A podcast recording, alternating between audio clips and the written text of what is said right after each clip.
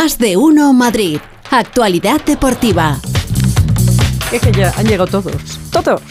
Que tiene un equipazo. Feliz José Casillas, ¿cómo estás? ¿Qué tal, Pepa? Buenas tardes, bien rodeado, ¿has visto? Bueno. Está el equipo a tope, todo el equipo de deportes trabajando en este 25 de julio. ¿Qué hacías tú un 25 de julio de hace 31 años? Tú sabes que no tengo memoria. Yo si Bueno, quieres me lo era- invento. Era, era el año 92. Año Ahí 92, te estoy dando 31 una- estaba en Sevilla. Te estoy dando una pistita. Mes de Eh, julio, estaba en año Sevilla, 92. estaba, estaba, estaba, estaba en Sevilla, no, tú, Sí. tú dices lo de las Olimpiadas, claro, Juegos pero yo es que estaba haciendo claro. televisión y radio en Sevilla. Bueno, pues yo te cuento lo de En los Juegos Expo. Olímpicos. Ah, en la Expo estabas. Claro. Sí, sí, sí. Eh, Tú te acuerdas de Antonio Rebollo, ¿no? Sí, sí, sí. La flechita. Pues un sí. 25 de julio del año 92, un día como hoy del año 92, se encendía el pebetero en los Juegos Olímpicos de Barcelona y en el Estadio Olímpico de Montjuic, donde este año va a jugar el Barça. Te digo esto también porque hoy París ha presentado su antorcha. ¿Eh? la antorcha que dentro de un año, porque los Juegos Olímpicos de París comienzan el 26 de julio del año que viene, es decir, un año y un día estamos para el comienzo de los Juegos, la antorcha la han presentado hoy, ya sabes que es muy bonito cuando se presentan las cosas, ¿no? Basada en el agua, en la pureza, en la fuerza. Es muy bonita, ¿verdad? Que es muy bonita, Sí, pero sí, ya sí, sabes. y a mí, ¿eh? en fin, no voy a decirlo. Y en la igualdad, Y en la igualdad, En la una igualdad antorcha también. está basada en la igualdad. sí. La igualdad, eh, la pureza y en el agua. Esto es como cuando bonita. miras un cuadro y te dicen, no, es que tiene la fuerza de los sentimientos de no sé qué. Sí, mira, te, será para ti. No te convence, No. por lo que veo. Bueno, es bonita. es bonito. Con eso vale, bueno, sí. pues eso sobra. Bueno, pues la está. antorcha va a estar paseando para el 26 de julio del año que viene, inaugurar esos Juegos de París. Inauguración, que no va a ser en un estadio, que va a ser en el río Sena. Qué bonito. En, barco, ¿eh? O sea, va a ser muy, muy espectacular. Bueno, eh, para que te vayas de vacaciones tranquila, no he podido arreglar el asunto Mbappé. No, todavía no. Vamos poco a poco, pero... pues lo siento por la lo- gitana. Lo, mismo, Lo siento por Granulla. Que... lo mismo cuando vuelvas, eh, seguimos con el, con el asunto. Pero sí había dos que teníamos pendientes y que sí hemos solucionado antes de que te vayas para que tú tranquilamente puedas disfrutar de tus vacaciones. El primero es el caso Valverde, que llamamos Valverde presunto puñetazo del futbolista del Real Madrid, a un futbolista del Villarreal. Ya sabes que aquello pues eh, creo bastante polémica. Le sancionaron con cinco partidos. Pues hoy tenemos ya resolución que nos la cuenta Mario Díez. Hola Mario, buenas tardes. Hola Félix, ¿qué tal? Buenas tardes. Sí, se ha sabido hace ahora bien poquito que finalmente no hay sanción para el jugador uruguayo tras esa presunta agresión del pasado Real Madrid-Villarreal de la pasada liga. El 8 de abril fue aquel incidente. El juez instructor de la federación había pedido cinco partidos de sanción para el jugador Charrúa tras la denuncia de Baena, pero finalmente el, juzgado- el juzgado de instrucción de Madrid eh, archivó el caso debido a la falta de pruebas el pasado 4 de julio y ha ratificado hoy su decisión el comité de competición y ha archivado el expediente, prevaleciendo así la, la decisión del del juzgado de instrucción. Por lo que no habrá sanción para Valverde y no se perderá esos cinco partidos que eran contra el Athletic, el Almería, el Celta, el Getafe y la Real Sociedad. Buena noticia para el Real Madrid, cuenta con Valverde para el comienzo de la temporada. Y el otro asunto era lo del Getafe y el Barça. ¿Recuerdas? Ujú, ¿Dónde sí, se sí. va a jugar ese partido? El Getafe tendría que buscar un nuevo escenario porque le habían cerrado el estadio. Ya tenemos también resolución y Álvaro Herrero te cuenta los, deta- los detalles. ¿Qué tal Álvaro? Buenas tardes. ¿Qué tal, Félix? Buenas tardes. Sí, el Getafe está de enhorabuena. El Tribunal Supremo anula la sanción de un partido a puerta cerrada a los azulones, la clausura, que estaba prevista, como bien has dicho, para ese primer eh, choque de la, la primera jornada liguera contra el Barcelona, se queda en nada después de que el Supremo considere que el club sí se personó a tiempo en el caso del Tenerife Getafe de 2017, esa fase de ascenso con la que se originó todo el lío. Pues entonces el Madrid con Valverde y el Getafe puede eh, jugar en casa contra el Barça. Gracias Álvaro. También lo de Osasuna está arreglado ya. ¿eh? De momento le han dicho que sí, le habían dicho que no podía jugar la conferencia en la UEFA, pues el Tribunal de Arbitraje Deportivo le ha dicho que sí. Ha dicho a la UEFA que no tiene razón y que Osasuna sí puede jugar competición europea la próxima temporada. El Atleti está en Corea. Aterrizado a eso de las 8 de Pero no me la pongas mañana. otra vez el No, no lo vamos a poner por hoy. Míralo Es dice, decirle- no, no lo vamos a poner hoy. No, no, yo no tengo ¿Ha sido la- Jorge? Hombre, claro. eh, ¿Ha no sido Zamorano? Claro, claro. Es Iniciativa propia. Vergüenza. Bueno, en el Atlético de Madrid, eh, lo- de lo que se habla hoy, aparte de la llegada a Corea, es de las camisetas, las nuevas camisetas, y que de momento se están vendiendo en la tienda sin patrocinador. Sabes que hay problema con los de la ballena, ya lo comentamos durante la temporada, y hay un par de patrocinadores que andan por ahí buscando hueco en la camiseta del Atlético de Madrid, una línea aérea y una compañía de cine que andan por ahí pensando. Ya en su momento lo, lo diremos. Pero son potentes, ¿eh? O sea que buenas noticias para el Atlético de Madrid. Y ahora sí te voy a poner el relojito un poquito, pero muy, muy poquito tiempo, muy poquito tiempo. Porque se habla de lo de Mbappé, ya sabes, oferta en Arabia, ha hablado incluso la alcaldesa de París diciendo que no entiende cómo el PSG está con, estos, con estas cosas con el mejor jugador del mundo, pero nos vamos a ir a Los Ángeles, que le vale a Fernando Burgos esto también como despertador, eh, para que se vaya poniendo en forma. Burgos, ¿qué tal? Buenos días.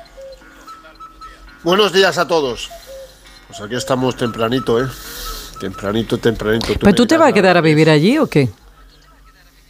No, no, no tengo ninguna intención. Ah. Yo también necesito vacaciones como tú. No, no tantas. Pero vente ya, ¿no? Pero necesito vacaciones. No, no, todavía me queda. Si solo se ha jugado un partido de cuatro. Si vengo aquí hay que ir a un sitio es ir para hacer algo. Ir para nada, pues, para eso. Tontería, ¿no? Ya lo Pero dice ya hasta el 2 de agosto, si tiene tiempo para conocer todo Estados Unidos. Un año más, claro. No, no, hasta el 4 que vuelva. Porque luego la vuelta es zamorana. No de Zamora a Madrid, sino de desde Orlando hasta la capital de España. A ver, aquí Valverde está durmiendo. A las 4 y 26 minutos 27, Valverde está en pleno sueño. No creo que le haya dicho nadie todavía la resolución de, su expediente ¿no? sancionador, que queda cancelado tanto en el ámbito deportivo como en el ámbito penal. Tanto el comité de competición como ese juzgado de instrucción número 48 de, de Madrid y se va a levantar pues eh, la mar de contento. Aquí, por cierto, eh, estamos en, en Occidente, en Oriente, el Paris Saint Germain al descanso empata a cero contra el Al Nasser. Están jugando de titulares Carlos Soler y Marco Asensio, el hermano de Kylian, Ethan o Ethan, que diría el de Misión Imposible, Ethan. eh, todavía está en el, en el banquillo. Y aquí pues no hay ninguna novedad ni, ni la va a haber en los próximos días, evidentemente, porque el Madrid es un espectador de lujo de la guerra fría y, y oscura que se está produciendo en París entre el PSG y Kylian Mbappé. Lo acaba de decir Félix, ¿no? La alcaldesa de París, Anne Hidalgo, lo que ha hecho es pegarle un palo al Paris Saint Germain. O sea, si los políticos se ponen del lado del jugador, del capitán de la selección francesa y que quiere ser el capitán de los Juegos Olímpicos en fútbol por eh, parte del anfitrión en un año y un día, pues creo que el asunto se va a enturbiar a- aún más. El Madrid está durmiendo por última vez en Los Ángeles antes de viajar a las 3 de la tarde, hora angelina, 12 de la noche en España a Houston, Pepa, ya dejamos Los Ángeles y nos vamos a Texas con el calor más acuciante si cabe. Aquí se ha estado espectacular. El Madrid al final va a entrenar en el día de hoy a las 10 de la mañana, 7 de la tarde en España, el sexto y último entrenamiento en las instalaciones de UCLA. Vamos a ver si puede ejercitarse Arda Güler, el joven prodigio turco que lleva eh, dos últimas sesiones y que no pudo debutar el pasado eh, domingo frente al Milan en el Rose Bowl de Pasadena. Vamos a ver si puede entrenar hoy, pero yo creo que tampoco va a jugar el próximo miércoles en Houston frente al Manchester United. Eh, que Bellingham siga acaparando todas las miradas, que ayer prácticamente no entrenó, como Fede Valverde, los dos únicos que jugaron más de 60 minutos en el primer partido de pretemporada y que tuvimos una imagen un poco extraña entre Andrei Lunin y Jopis, el preparador de porteros, que tuvieron un cruce de, palabras, un intercambio de pareceres sobre el césped de, de UCLA que no favorece nada. Creo que Jopis se extralimitó en sus reproches al portero ucraniano con luz y taquígrafos y eso seguramente no lo hubiera hecho ni con Courtois ni con Keylor Navas. Bueno, al final, después de unos minutos, eh, pelillos a la mar, pero hubo un momento que Lunin tiró el peto. Eh, no sabemos si porque no le gustó a Jopis algún ejercicio en el día de ayer o porque le recriminaba alguno de los dos goles o alguna acción en el partido del domingo, donde Lunin jugó los 90 minutos porque Courtois quedó inédito y poco más desde aquí. Ya mañana eh, con Pepa de vacaciones y Félix eh, tampoco estará porque creo que le toca a Paco. Paquito pues Reyes mañana, sí. Entraremos desde, donde, desde Houston. Tiene el orden más claro que yo, ¿eh?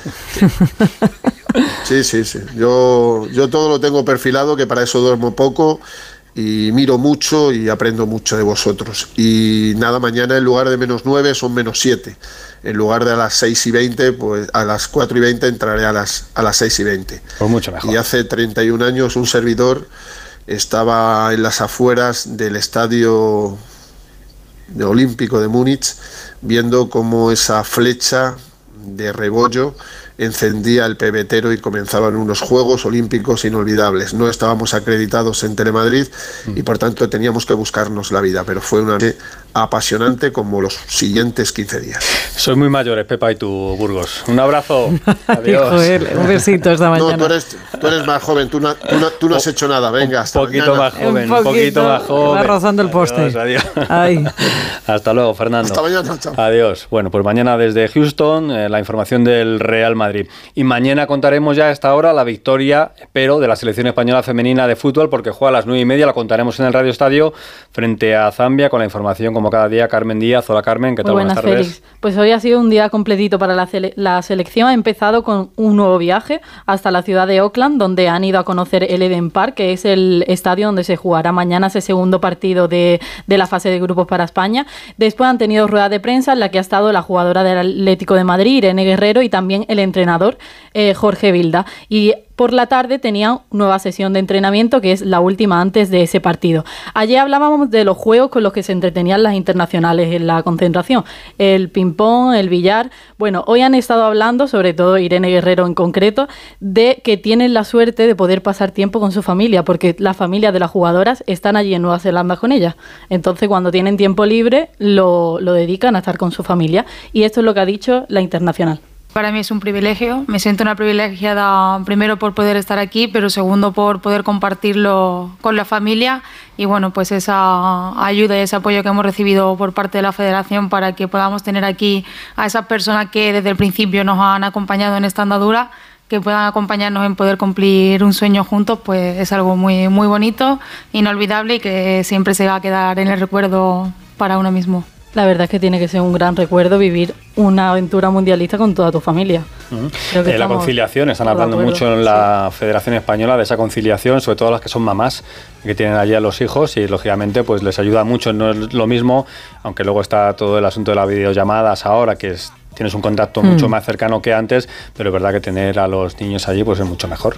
Sí. y si me permitís voy a dar un dato que yo creo que es de mucho orgullo y que es un reflejo del crecimiento del fútbol femenino de estos últimos años. Y es que hoy ha salido que en los primeros cinco días de competición en el Mundial de Australia y de Nueva Zelanda se han vendido 1,5 millones de entradas.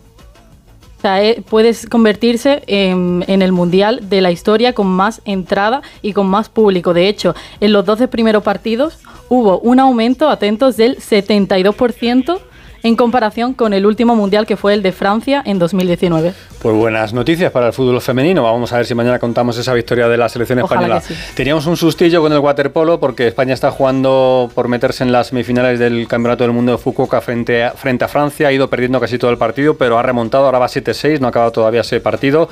Las chicas van a jugar mañana las semifinales contra Australia. Te digo esto porque tú eres muy de piscina, Pepa. Sí, a ti lo del waterpolo también te llama bastante la atención. La Liga de Baloncesto volverá el 23 de septiembre. El 23 estás tú aquí, ¿no? El 23 estoy De aquí. septiembre. Ah, sí, claro. Sí, vale. Bo, ya. eh. Dice, dice Mike, dice, hoy también se va a hablar de Mbappé en los deportes. Dice, cuando Marco se fue a buscar a su madre, hubo menos drama.